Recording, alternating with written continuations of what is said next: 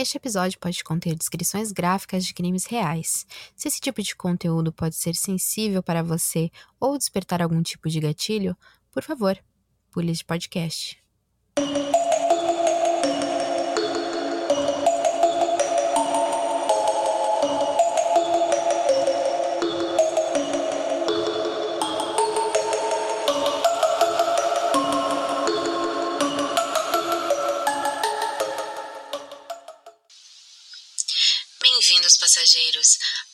Mais um episódio.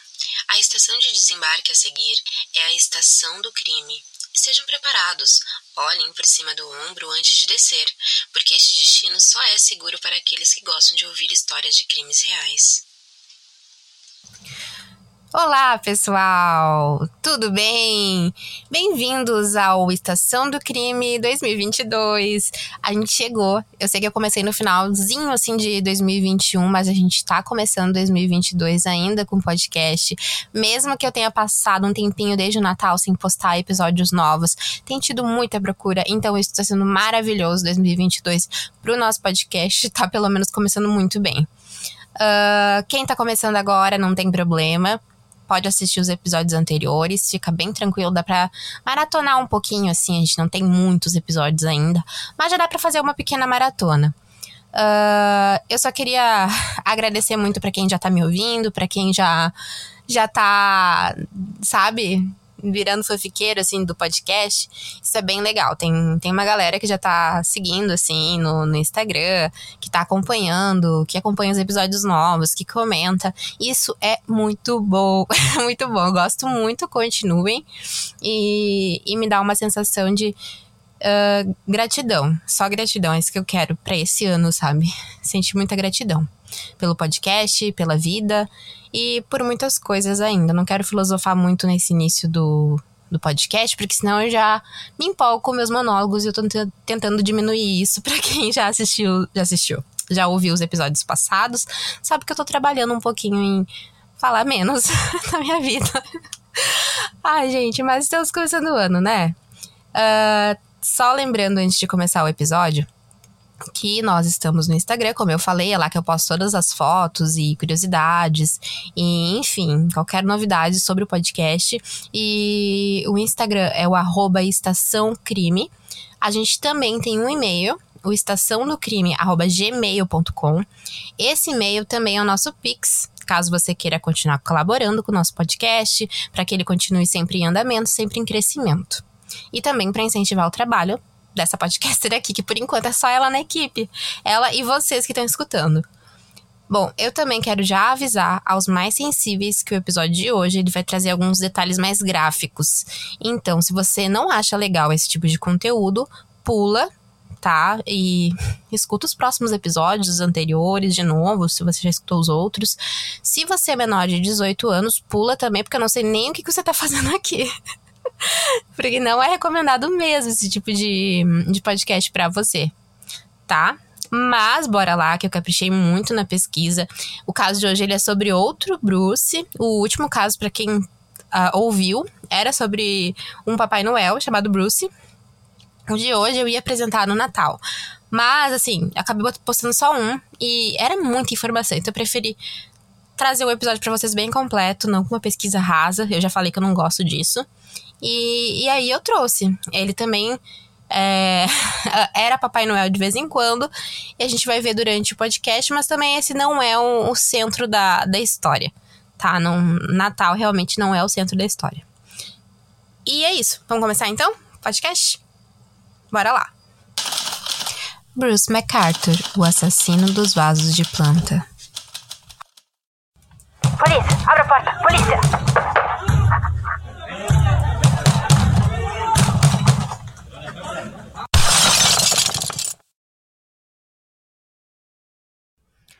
Haviam dois homens nus sobre a cama. O primeiro estava amarrado e com um saco plástico na cabeça. A boca estava amordaçada. O segundo era o dono do apartamento. Ele era um homem mais velho e estava com as mãos levantadas para o alto. O nome dele era Bruce. Bruce MacArthur.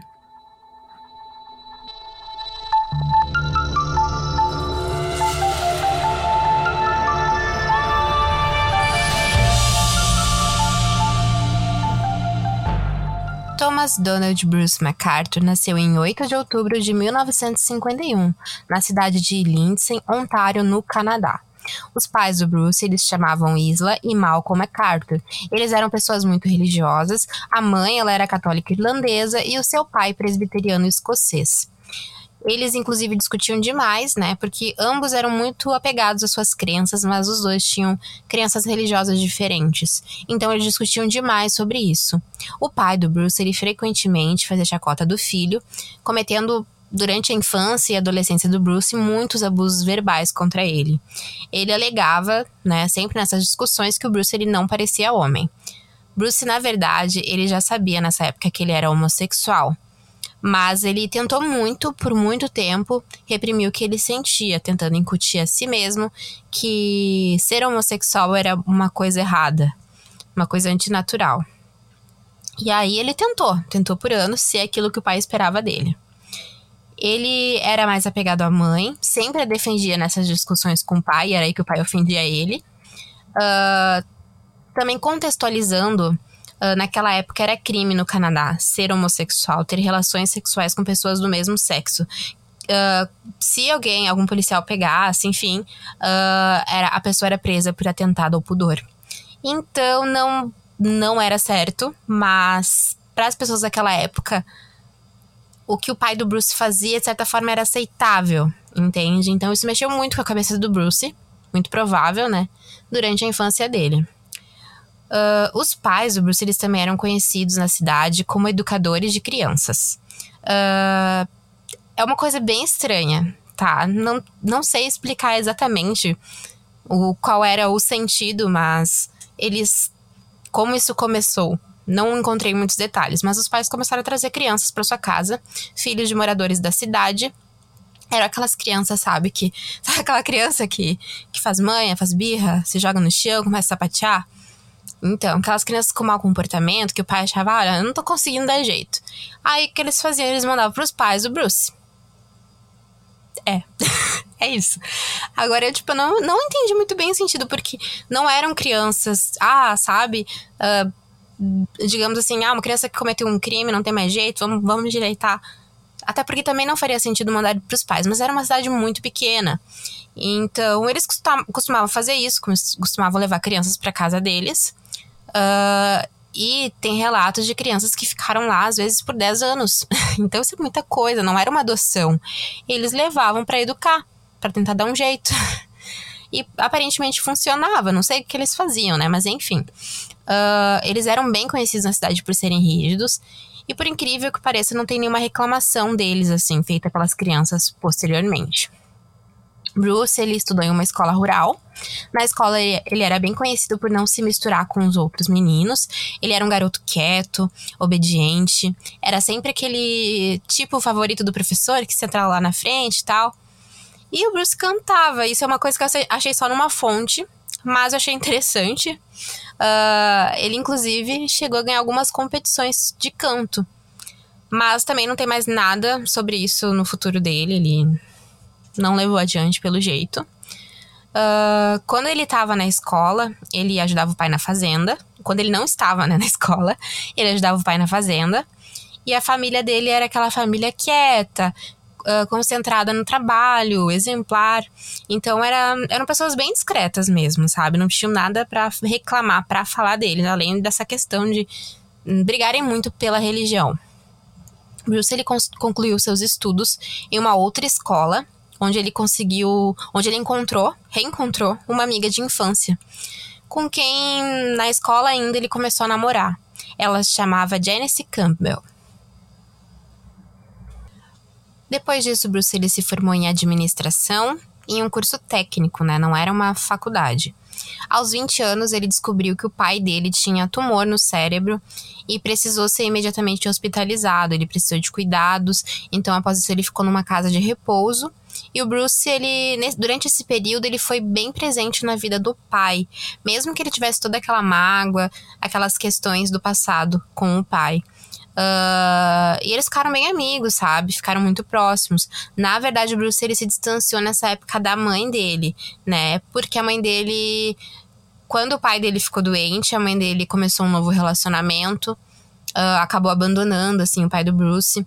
Não tem muitos mais detalhes sobre isso, né? Então não, não tem como a gente entrar muito nessa história e também não é o caso.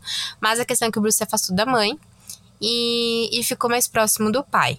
Em 1973, ele casou-se com a Janice.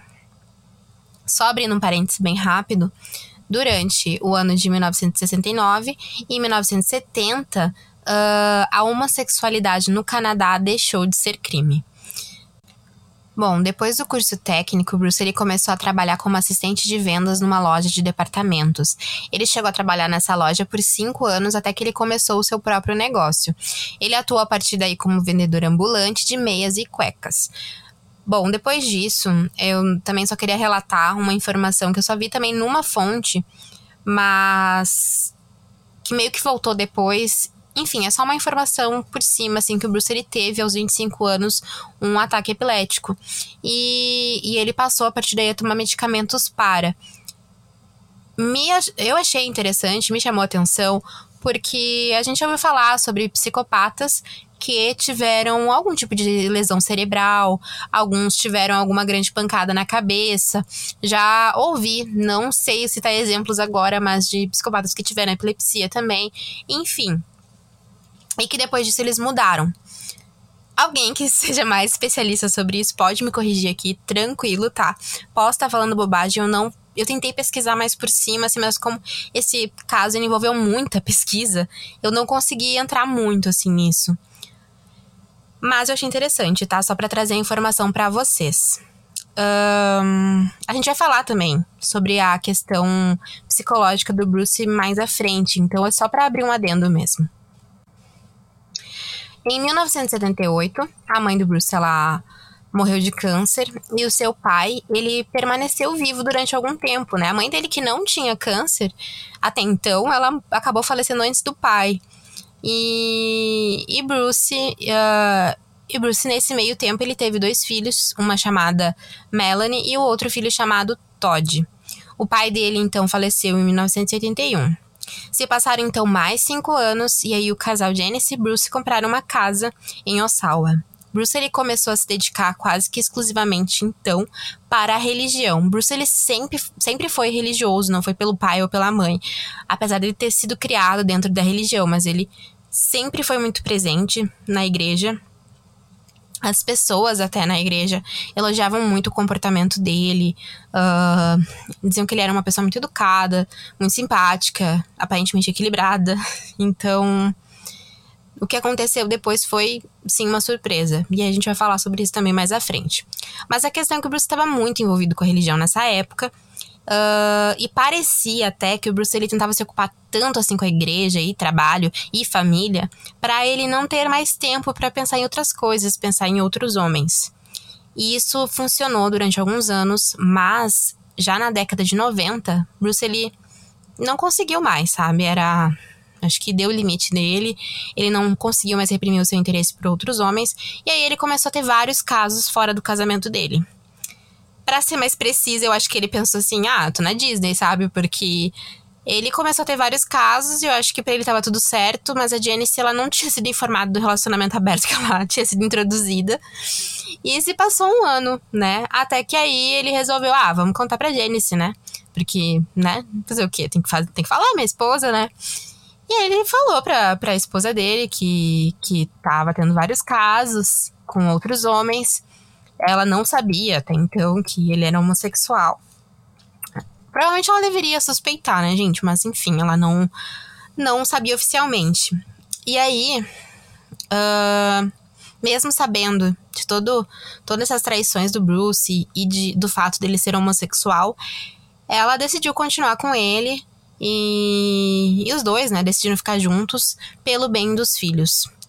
Os vizinhos dessa época, eles relataram que eles eram um casal bem tranquilos uh, e que a, a única coisa, assim, remotamente estranha, não dá nem pra dizer que era estranha, sabe? Eu não achei, pelo menos.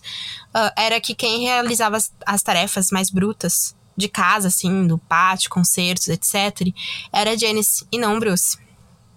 Mas, para mim, ao meu ver, tudo certo. De repente, o Bruce não tinha muita mão, assim, pra, pra coisa. A Janice era melhor e tudo ok.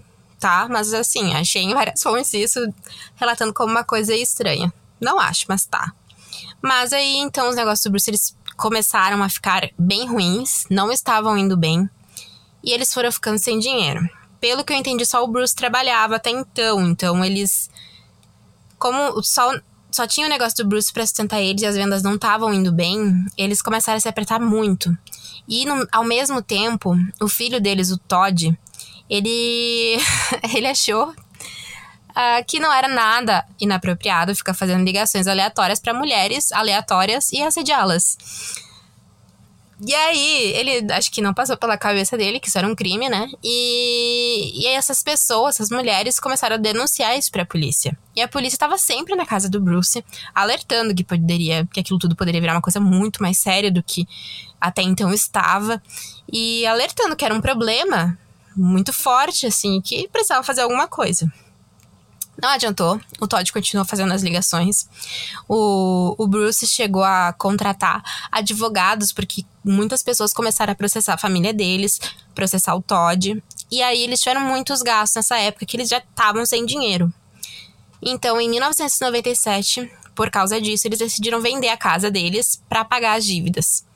E parece que também foi um momento decisivo para Bruce, porque eles de, de vez virar a página, recomeçar, já que eles iam vender a casa mesmo. Então, vamos vender e nos separar. Tranquilo. E aí ele realmente se separou da Janice.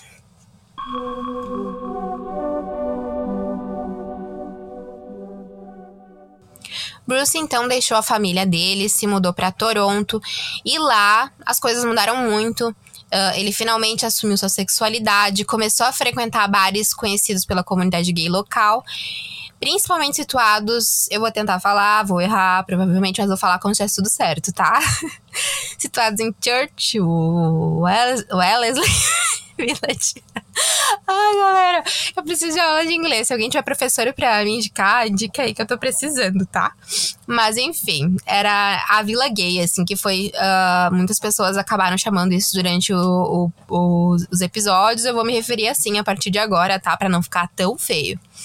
Mas enfim, essa história é, é, eu achei muito legal, porque a história do local, dessa vila que eu não conhecia, eu fui pesquisar e eu vi que existe, e eu achei ótima, sabe? Uh, eu achei bem interessante, porque na época. Uh, o, aliás, o, o, local em si, o nome do local, ele foi baseado uh, numa história escandalosa, assim, de época, sabe? Uh, para resumir, assim, só vou resumir, não tem muito a ver com a história, mas é porque eu achei bem, bem diferente, tá? Bom, uh, no bairro, ele tem uma estátua, que é o símbolo ali daquele bairro, da Vila Gay. E, e a estátua é de um escocês chamado Alexander Wood. Que em junho de 1810 ele decidiu que a melhor forma de localizar o estuprador de uma moça chamada Miss Bailey era era pedindo para os homens, né, que, homens que eram suspeitos a baixarem suas calças para que ele pudesse dar uma olhadinha nas partes íntimas dos rapazes em busca do arranhão que a Miss Bailey tinha feito no suspeito. Inclusive, ao lado da estátua tem um homem de calças baixas até o joelho, né? E, enfim, obviamente, em 1810 e talvez nem em 2021, o método Wood seria bem aceito.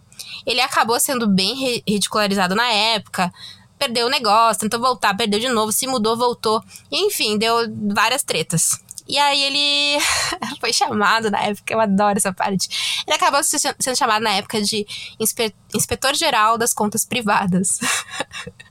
ah, precisava contar isso. Eu, eu fiquei lendo a história assim, eu, não, vou ter que trazer essa história bem brevemente pro podcast. Mas o negócio é esse, sabe? Ele saiu da cidade até a poeira baixar, ele voltou, os negócios quebraram. E foi isso. A comunidade gay acabou adotando essa história, o Woody como seu símbolo. Uh, mesmo que nunca tenha sido comprovado que o Woody era homossexual, ele era até casado com uma mulher, não quer dizer nada. Mas não, nunca teve nada uh, relacionado a isso, dizendo que ele era homossexual, além desse evento, que também não tem relação, sabe? Mas eles acharam uma boa história, eu também achei, e é isso. Vamos voltar ao caso. ai, ai.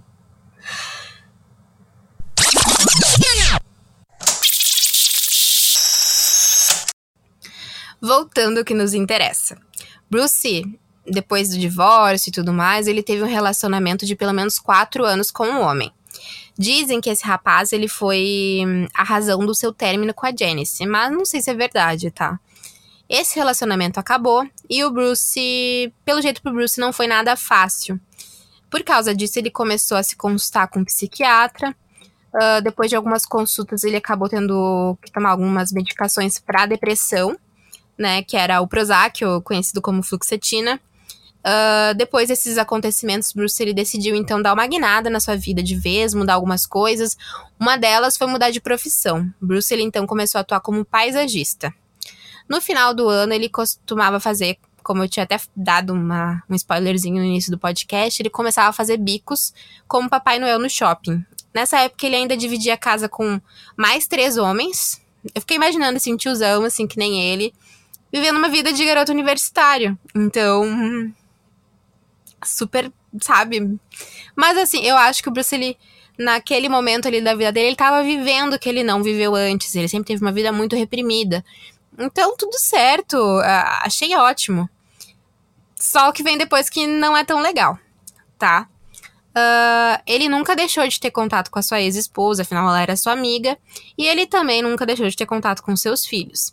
Inclusive o Todd, esse garoto problemático, ele visitava ele com frequência. E teve uma época que ele morou um pouquinho assim com o pai dele, e que eu acho que não foi nem nessa casa, foi numa outra, mas em algumas fontes divergem.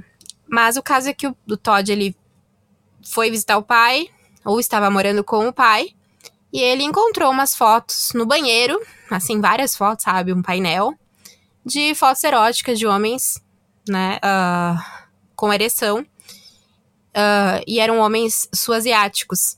E ele questionou o pai sobre isso. No que o Bruce deu uma risada, porque para ele, ele não tinha nenhuma intenção de esconder que era gay né? O filho já sabia, a família já sabia, mas eu achei uma coisa meio assim, sabe? Meio.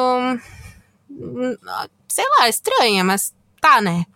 Bom, não vou entrar muitos detalhes sobre isso, porque a gente vai voltar nisso também mais pra frente. Mas, assim, o Bruce estava parecendo super bem resolvido nessa época. Parecido bem resolvido consigo mesmo, se aceitando, mas de alguma forma, as coisas mudaram. Mudaram e eu acho que foi a partir desse ponto.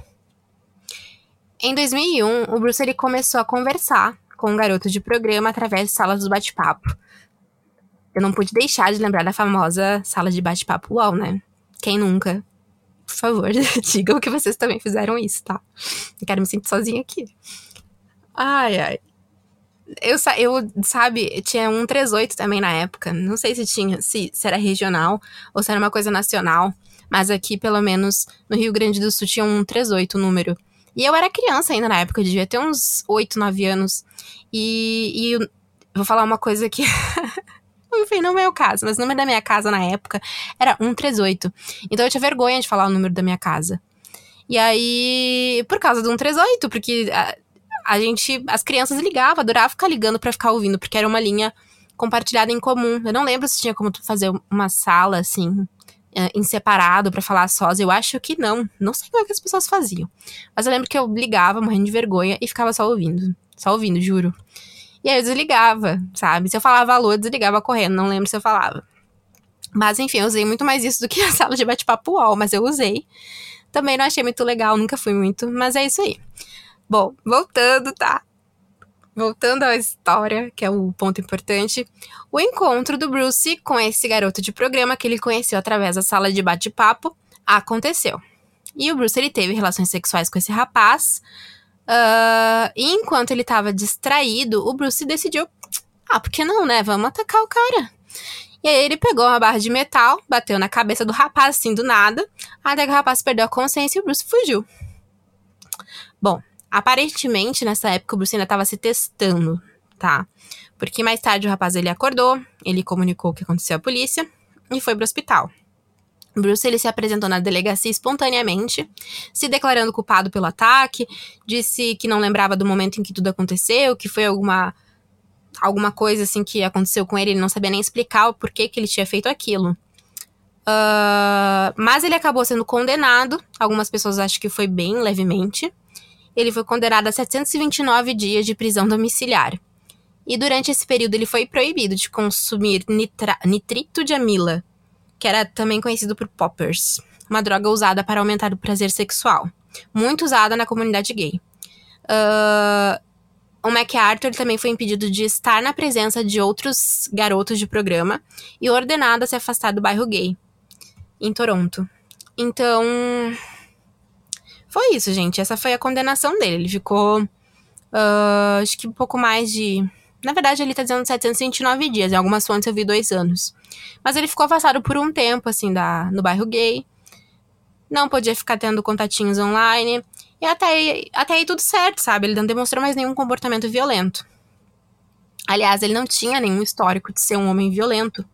Inclusive, ele foi descrito várias vezes, como eu tinha comentado, por conhecidos, parentes, pessoas da igreja, como um senhor amigável, simpático, um dos amigos de um ex-namorado dele disse que o Bruce ele facilmente se passaria por heterossexual.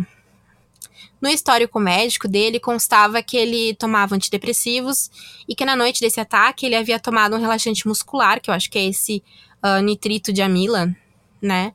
Uh, e que misturado com o antidepressivo que ele já tomava, poderia ser que isso tivesse gerado uma reação nele. No entanto, durante esse período de prisão domiciliar, ele, ele foi proibido de frequentar, como eu falei, o bairro gay. Uh, e ele deveria estar em casa sempre durante a noite, parou de tomar esse, essa medicação e teve o seu DNA colhido, cadastrado num banco de agressores, e foi obrigado a passar por todo um aconselhamento psicológico, psiquiátrico e também passou por um programa de tratamento de raiva. Mais tarde eu vou falar. Tem um.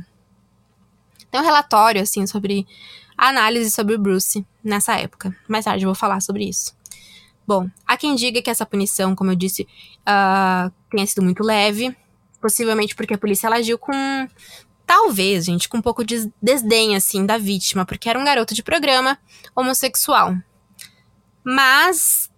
Não sei, né? Eles. Até o juiz da época ele disse que olhou pro Bruce, assim, né, durante a condenação, ele falou: Ah, eu não vejo você fazendo isso novamente no futuro. Então, não, tudo certo, é isso aí, sabe? E o rapaz, o, o Mark, que foi agredido, ele ficou muito revoltado com isso, porque ele podia ter morrido. A, a, pancada na cabeça dele foi muito séria. Ele passou por fisioterapia.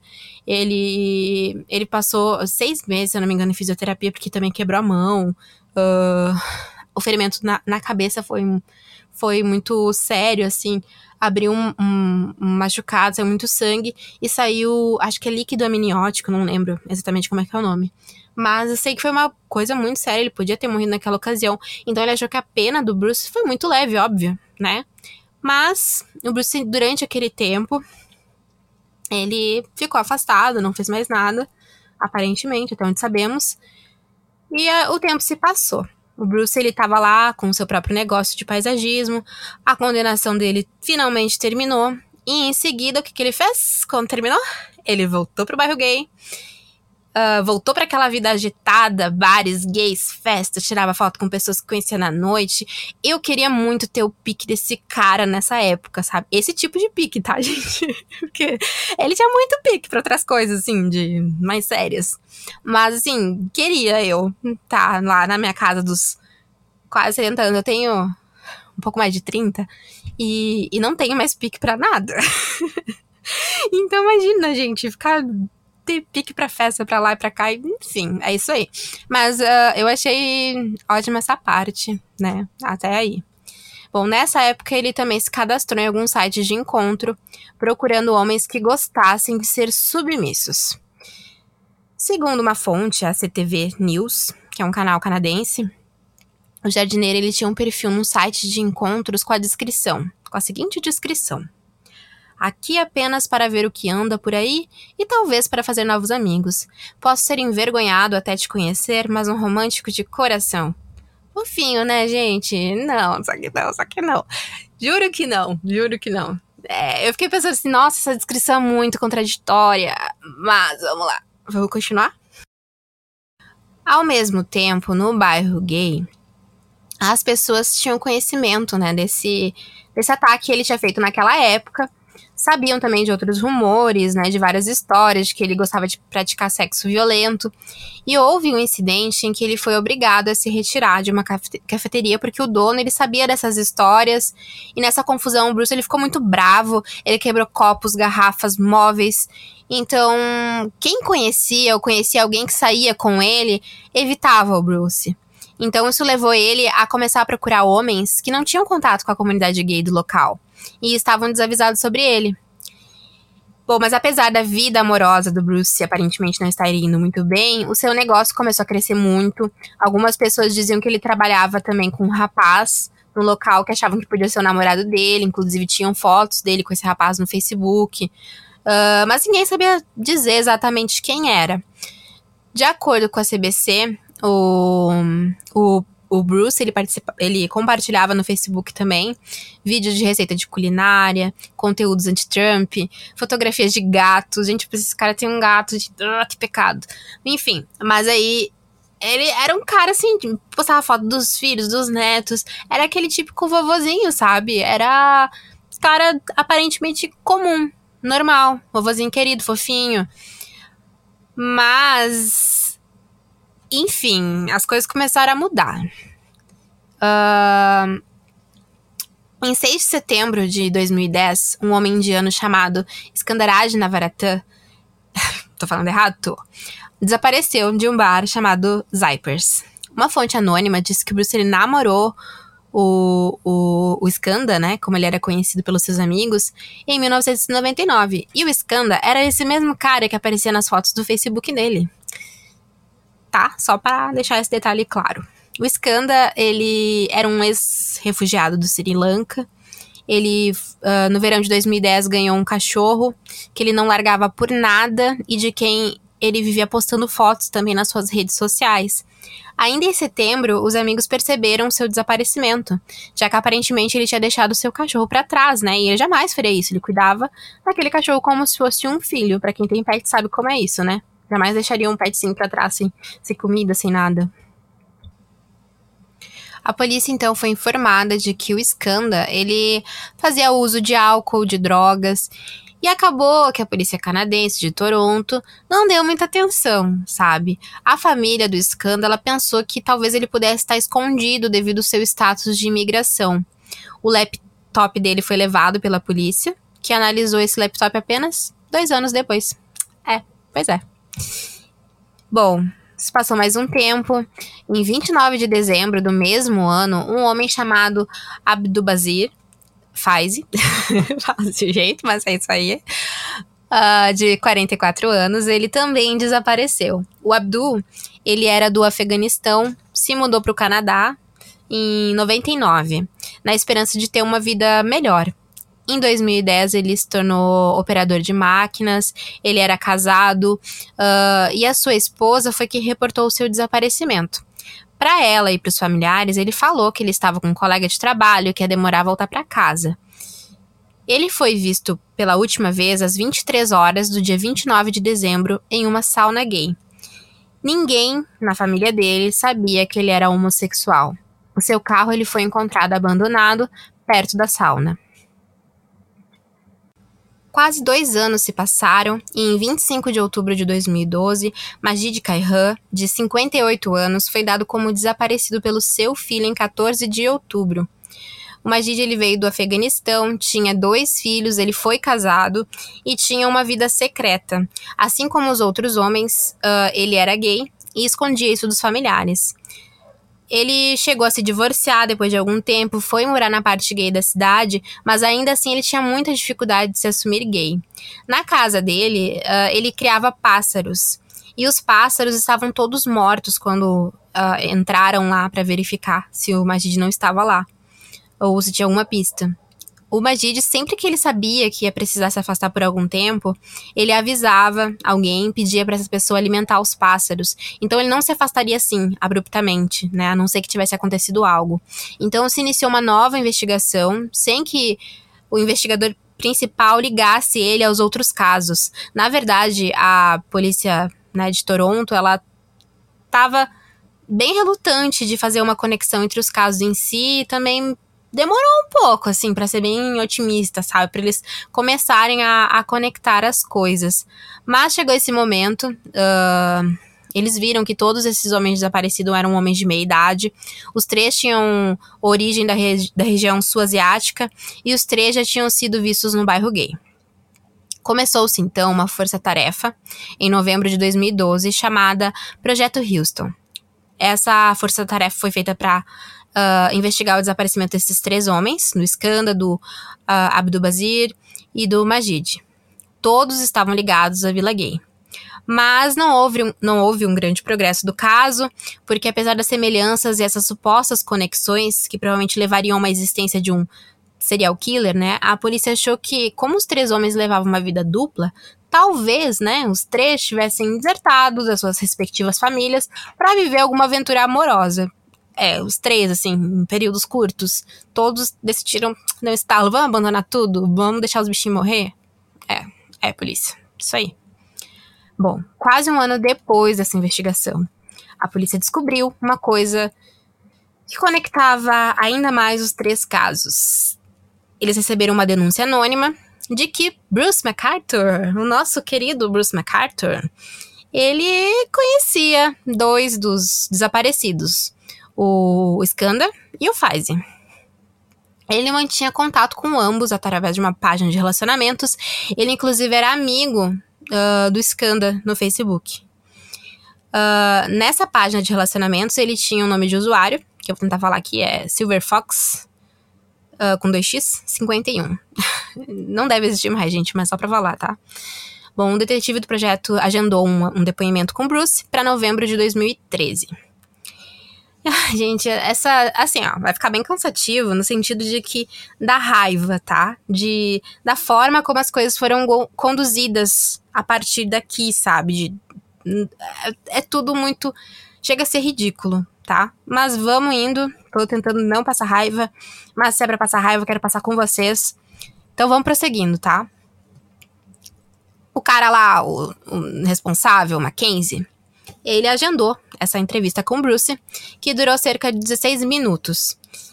E foi uma falha tão grotesca da polícia do Canadá que, após todo o desenrolar do caso, chegou a ser aberta uma investigação. Uma ex-juíza chamada Gloria Epstein, ela fez uma revisão independente dessas entrevistas iniciais feitas pela polícia de Toronto a Bruce. E um dos erros apontados é que a polícia ela não verificou a ficha criminal do Bruce mais profundamente. Vocês lembram, né, da, daquela acusação do, do ferro, da barra de ferro, do Bruce, que ele bateu na cabeça de um cara e tal. Enfim, isso foi em 2001. Bruce ele pagou lá, ele ficou em prisão domiciliar, se afastou da Vila Gay. Mas depois de algum tempo, o caso, né, acabou sendo arquivado em tempo recorde. Já que supostamente o Bruce ele não tinha tido uh, um histórico violento antes e posteriormente aquele fato. Só que assim, apesar de ter sido arquivado, né? Aquilo não foi excluído definitivamente dos arquivos da polícia. É claro que não apareceria numa primeira procura, assim, mais superficial, mas talvez numa procura mais minuciosa, o policial talvez tivesse achado esse evento e talvez tivesse dado um estalo na cabeça dele. Mas, segundo a juíza, uh, a ex-juíza Epstein argumentou, uma preparação adequada para essa conversa com MacArthur em 2013 e a conexão desses três homens com Bruce deveriam ter resultado em um maior escrutínio policial já em 2013. Ao invés disso, o detetive Joshua Mackenzie, que foi quem realizou a entrevista na época, ele não se preparou adequadamente, ignorou todo o histórico violento do Bruce, aliás, ele não procurou por ele, e nesse depoimento o Bruce negou conhecer o, o apesar de ser conhecimento comprovado pela polícia que eles se conheciam sim, eles sabiam que eles se conheciam, eles não foram mais profundamente, eles não perguntaram pro Bruce, cara, a gente sabe que tu conhece, não. Eles não insistiram. E mais, o Bruce admitiu que ele tinha tido relações sexuais com Majid. Alguém que a polícia não tinha consegui conseguido conectar o Bruce. Eles sabiam que o Bruce conhecia o Skanda e o Abdul Bazir Faizi. Mas o Majid, não. Ele não estava conectado ainda. E aí o Bruce deu uma conexão para eles. Então, vejam da seguinte forma: naquele momento a polícia ela conseguiu uma conexão em comum entre os três homens, mas não encarou o Bruce como possível suspeito porque essas pessoas ainda eram consideradas desaparecidas. É. Ah, que raiva. Tá, mas é isso, ok. Epstein, a ex-juíza, ela ainda disse o seguinte sobre esse momento da investigação. Não posso dizer que McCarthy teria necessariamente sido apreendido antes se as etapas investigativas tivessem sido tomadas, mas a polícia de Toronto perdeu oportunidades importantes de identificá-lo como assassino. MacArthur ele matou mais cinco homens depois que a polícia entrevistou Bruce pela primeira vez, como parte do projeto Houston. O projeto Houston ele terminou em outubro de 2014.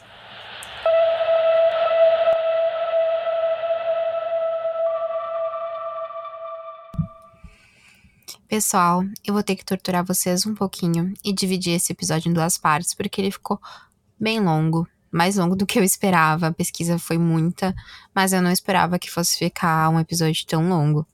E ficou. É bom, porque tem bastante informação. E eu gosto de passar a informação completa. Deu tudo certo. Não sei se vocês gostam de ter episódio dividido dessa forma, mas a gente tá fazendo o que pode, tá? Então vamos ficar por aqui hoje. Eu vou postar o outro episódio no máximo até o final da semana, para não ficar para não adiar muito, para vocês não ficarem naquela angústia de saber qual é o final da história. Enfim, até porque o caso de hoje, né, eu vou dividindo as partes só para não ficar tão cansativo, mas eu queria que fosse só um episódio. E enquanto isso, aguardem, aguardem que daqui a pouco, logo mais eu posto as fotos. Uh... E não olha spoiler, não. Espera, espera sair o episódio que vai dar tudo certo, tá? Enquanto isso, se cuidem, tá, passageiros? Se cuidem, fiquem de olho. Não é porque as pessoas são um bom velhinho ou é porque é um cara legal. Bom, eu criando neura nas pessoas, né? O que, que é? O que, que dá pra você ficar pesquisando o caso? Se torna, se torna neurótica. Mas se cuidem, se cuidem.